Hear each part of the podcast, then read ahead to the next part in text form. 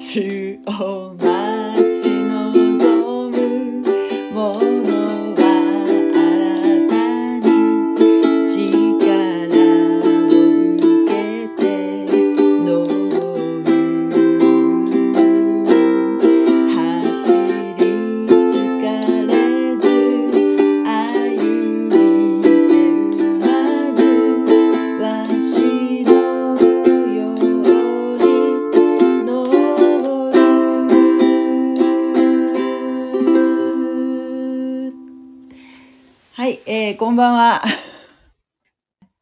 主を待ち望む者は？という賛美でした。はい。主を待ち望む者は、新たに力を受けて、登る、走り疲れず、歩みてうまず、わしのように登るというね、歌詞なんですけれども、えー、今日はですね、えっ、と、前回、前回、前回からかな。アブラハム、アブラハムのところに入ってきたんですけれども、いよいよね。えーっと、創世記12章。12章ですね。はい、えー、ちょっと、まあ、12章一節からですね、読んでいきたいと思います。はい。時に主はアブラムに言われた。あなたは国を出て親族に別れ、父の家を離れ、私が示す地に行きなさい。ね。神様が行きなさいって言ったんですよね。はい。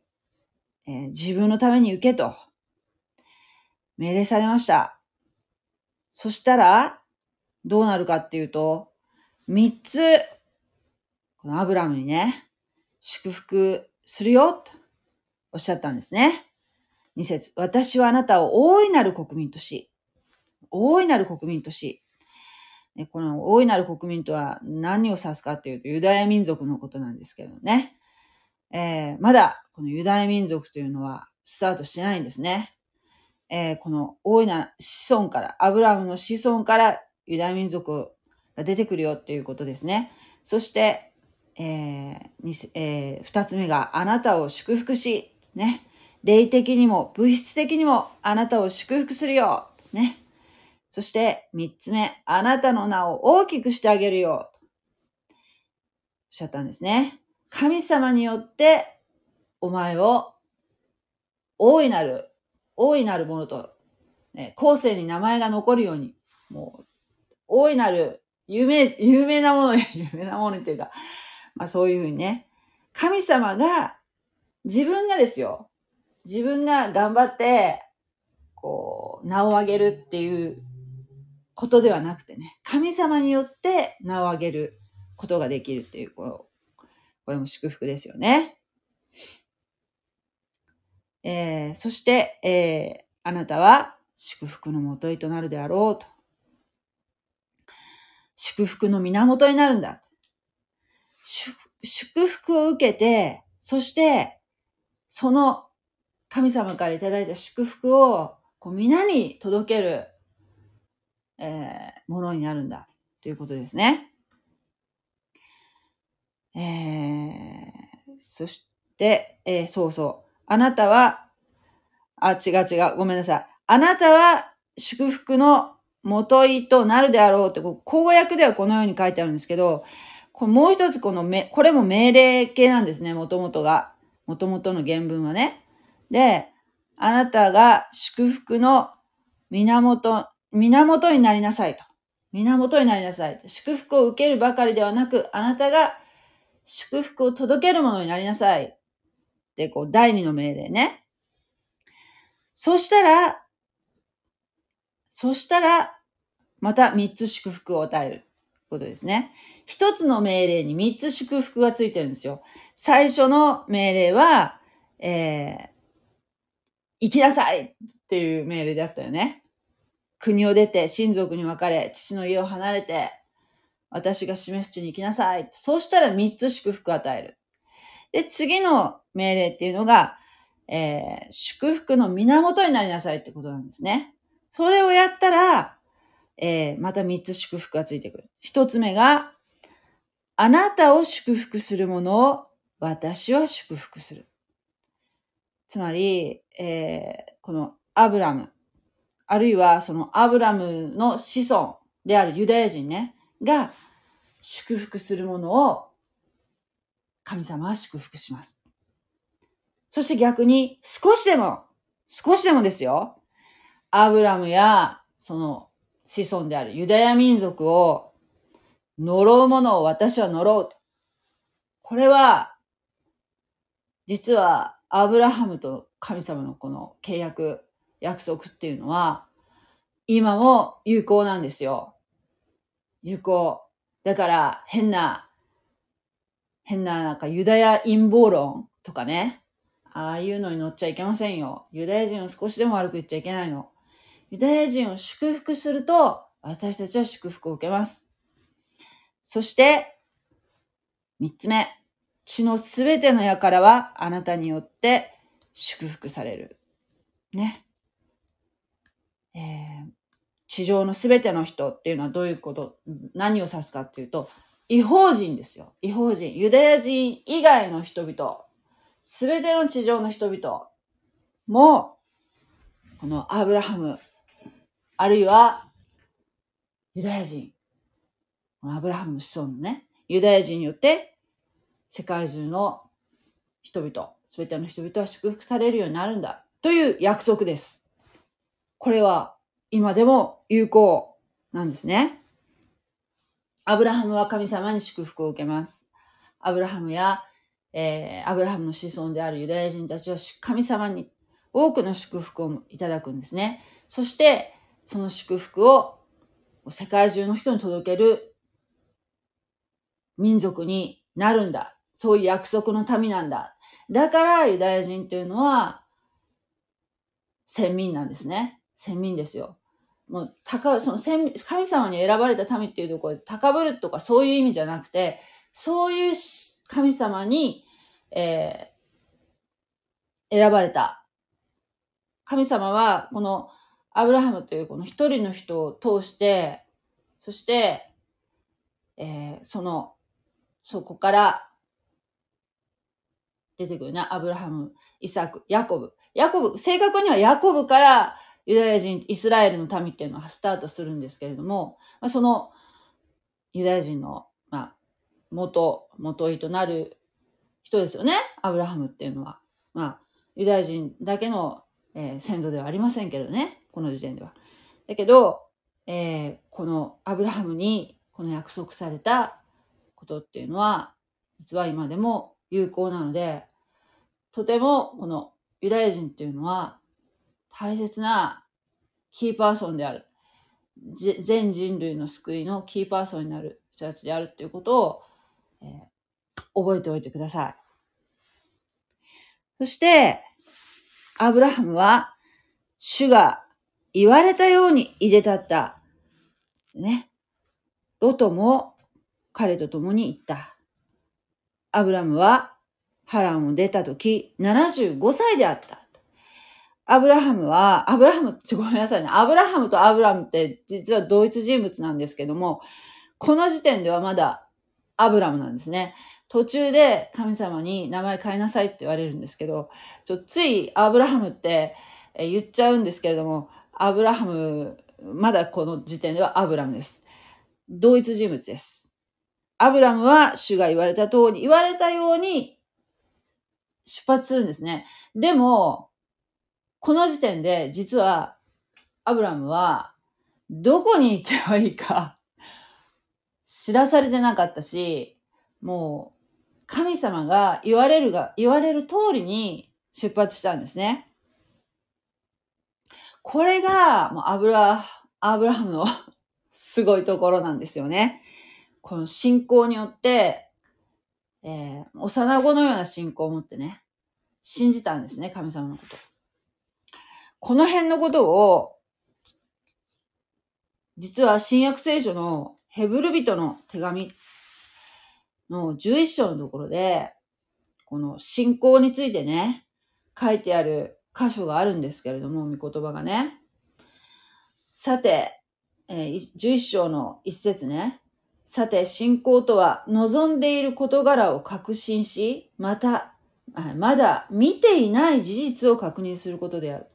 まだ、ね、掴んでないし、見てもいないものを、こうね、けれども、希望？それを、もう、それが現実っていうか、こう、今、この手にする前に、もう、確実に信じること、確信することを信仰って言うんですよ。っていうことがここに書いてあるんですけれども、まさにこの、アブラムは、アブラムっていうかね、アブラムは信仰の父っていうふうに言われてるんですけれども、まさ、まさにもうこの通り、出発したんですね。しかも、この時、若者じゃなくて75歳だったんですよね。まあ、この当時は、まだ私たちから見ればね、皆さん結構長生きなので、えー、今の私たちの年の取り方とは違うかもしれない。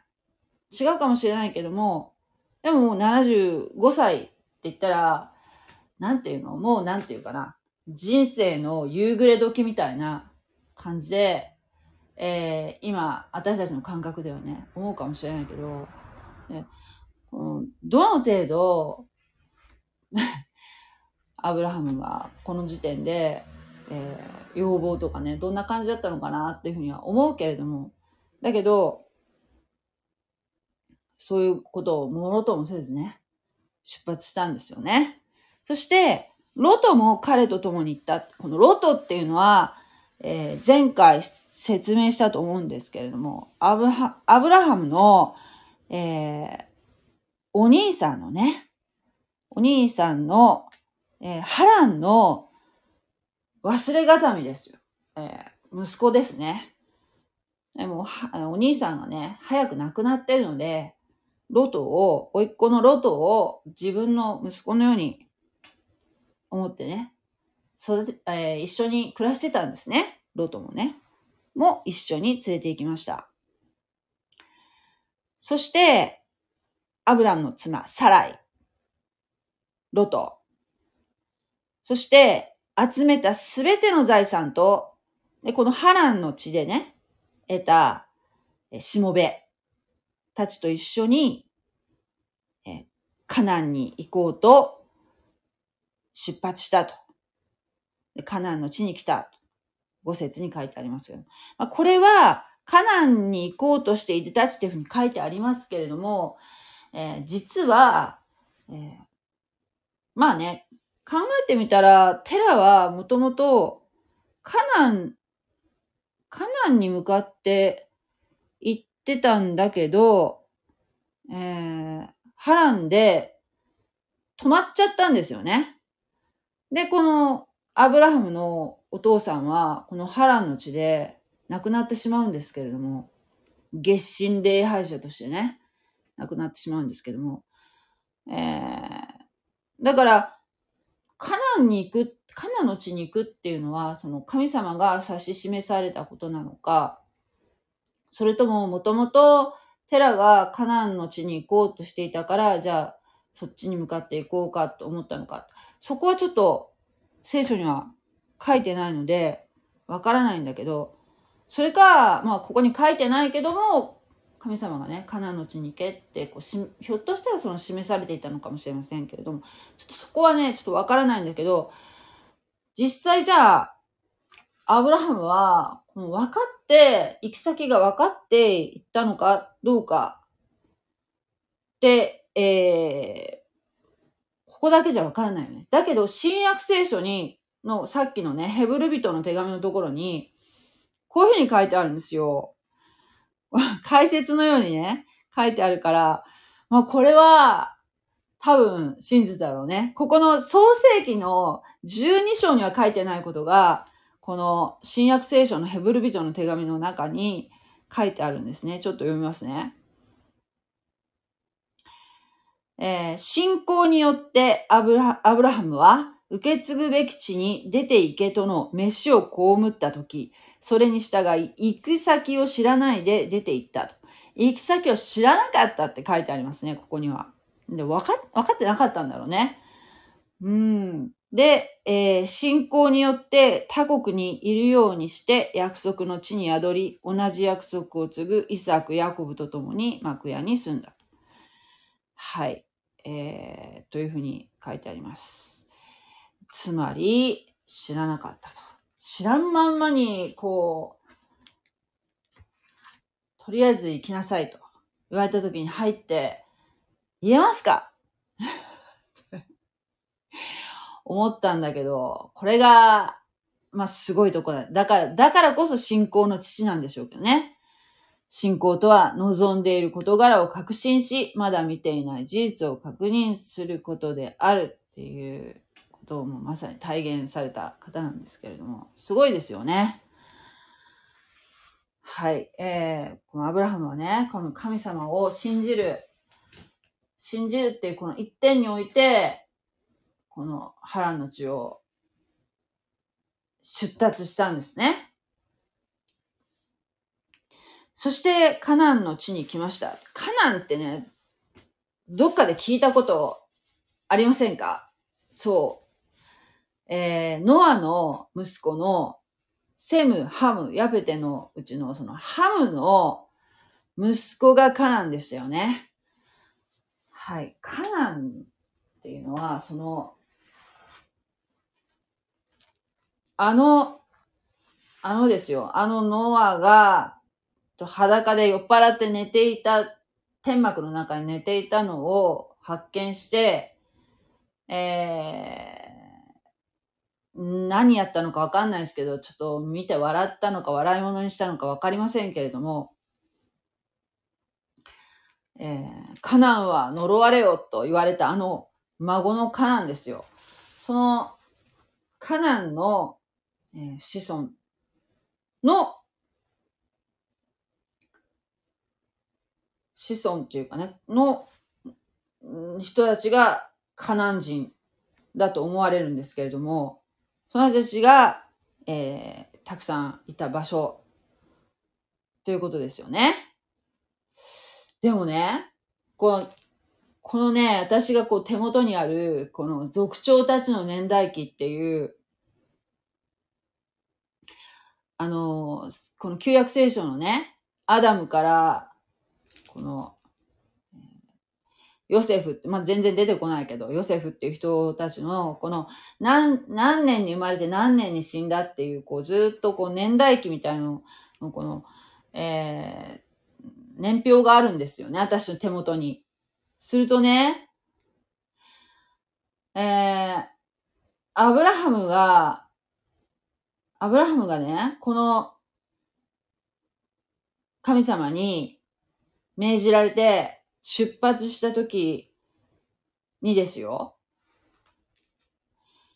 こうね、よく見ると、多分まだね、ノアが生きてるんだよね。だってノアって950歳まで生きてるから、まだ生きてるんだよね。そしてしかも、えー、セムなんていうのは、アブラハムより長生きしてるんだよね。セムも600歳まで生きてるんですよ。この聖書の記述通りならばですよ。あーだから、当然このカナン、えーノアの、ノアの孫にあたるカナンだから、まだ生きてるかもしれないよね。生きてる可能性は。まあ、カナンが何歳に死んだってのはちょっとここには載ってなかったと思うんですけれども。うん。だけどね、まあ、相当なもう、年月は経ってるから、人間は結構増えてるはずなんですけれども。いや、だからね、それこそね、あバベルの塔の事件があったこととか、まあ、あの、ノアのね、大洪水があったこととか、そういったことは、えー、もう間違いなくね、その、ノア、ノアが生きてるっていうことは、その、記憶の伝承っていうかね、歴史の伝承っていうのは、かなり年、年月は経ってるんだけど、そのご本人がまだ生きてるからね、伝わってるはずではあるんですけれども、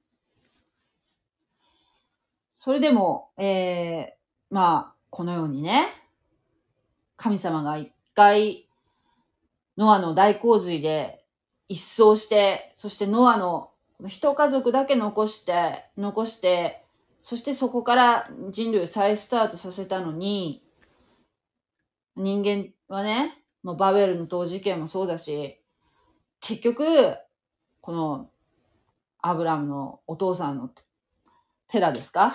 は、月神崇拝してるしね、誠の神がいるってことを知ってるはずでしょ？知ってるはずなんだけど、なぜか月を拝んでみたり、あるいは太陽を拝んでみたり、ね、商売繁盛の神様、ね、えー、子孫繁栄の神様、五穀豊穣の神様みたいな感じで、自分の都合に合わせて、自分の望みの都合に合わせて、えー、神様を作り上げてね、拝んでたわけですよね。今の日本、多くの場合、おあの多くの人たちと同じですよね。状況的には。いろんな神様を勝手に作っちゃうんですよね。これが不思議ですよね。まだ、その、ノアが生きてるんだよ。生きてても、言うこと聞かないんだろうね。みんな勝手に点でバラバラなことやってる。まあ、それが人間のこの罪の本質なのかもしれませんね。自分の都合に、自分が神様になってしまうね。自分が正しいって思っちゃうってね。ノアが生きてるのに。そういう目にあった人がまだ生きてるのにね。そしてカナンの地に入ったアブラムは、えー、その地を通って、シケムのところ、モレのテレビンの木の元に着いた。その頃、カナン人がその地にいた。もう先住民としてカナン人たちがいたわけですよ。このカナンの地っていうのは、カナンの地っていうだけあって、カナン人がいるわけですね。だからアブラムっていうのは、まあ、よそ者ですよね。ある意味。この地に来たばかりの。だから、まあ、気流者っていうか、うん、なんか、こう、なんていうかな、征服するとかそういう風な感じじゃなくて、こう、ええー、まあ、遊牧の民みたいな感じかな？遊牧の民がちょっとこの地に、えー、いや、うん、宿営を張るっていうようなイメージだと思いますね。この土地から土地のこの移動っていうのはね。また、そこでしばらく住んで、また羊を追って、どこか別の地に行くっていうような暮らしをしている状態ですよ。だから、特にこう、争ったりはしてないみたいですね。それで、この試験のところっていうのは、えー、どういうところかっていうと、この後、また聖書の中でちょいちょい出てくる場所で、何か決断をしなきゃいけないっていう場面で出てくる。どういうわけか。そういう場所として出てくる場所らしいんですけれども。で、この、えー、モレのテレビの木っていうの、このモレっていうのは、えー、どういう意味かっていうと、教師とか、占い師とか、そういう意味があるそうです。で、テレビの木っていうのは歌詞の木のことなんだそうです。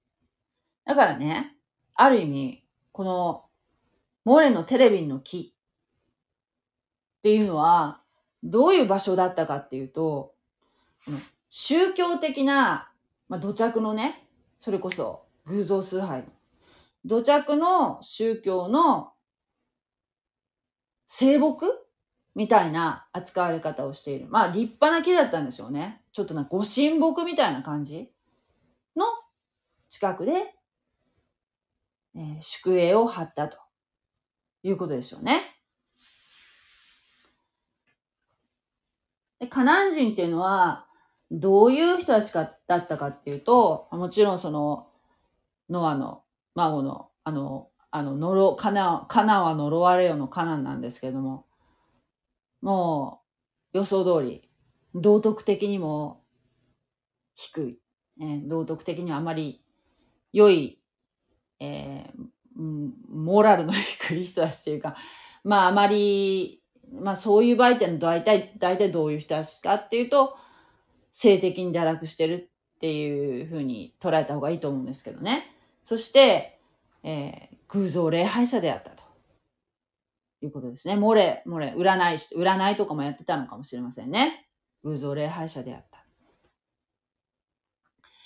た。時に主はアブラムに現れて言われた。神様がアブラムの目の前に現れておっしゃった。目の前に現れるんですね、神様が。私はあなたの子孫にこの地を与えます。って神様おっしゃったんですよ。このあなたにこの地を与えますって言ってるんじゃない。ところがポイント。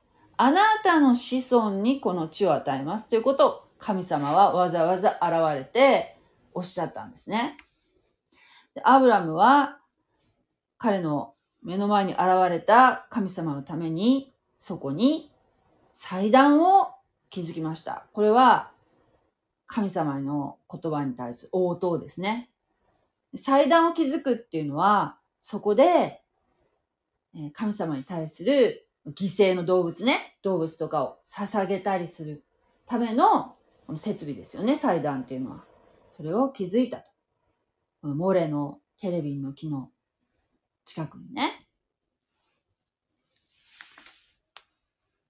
そして、彼は、そこから、またちょっと移動して、ベテルの東の山に移って天幕を張ったと。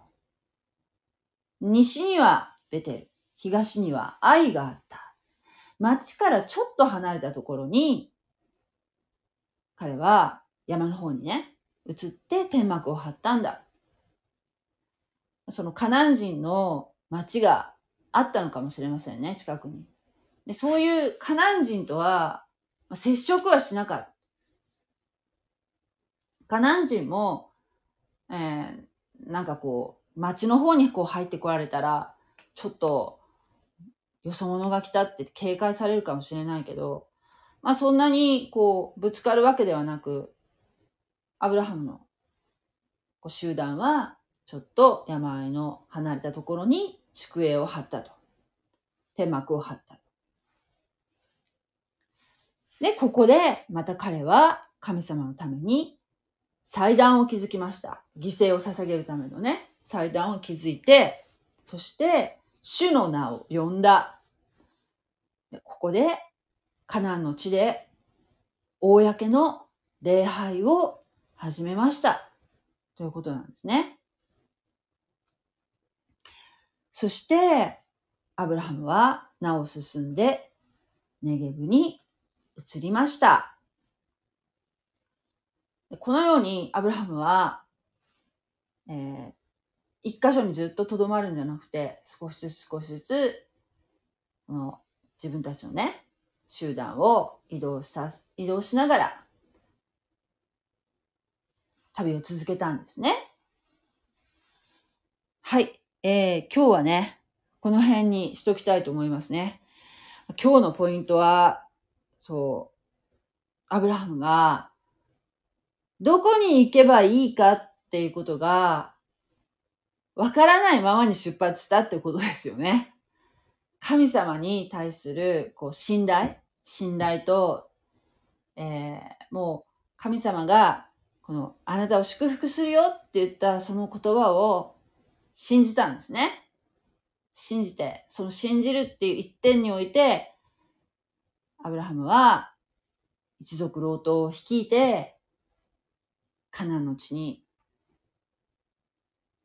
えー、到着したわけですね。ハランからカナンの方に移動しました。という、えーお話です。はい。では、今日はこの辺にしたいと思います。またお会いしましょう。ありがとうございます。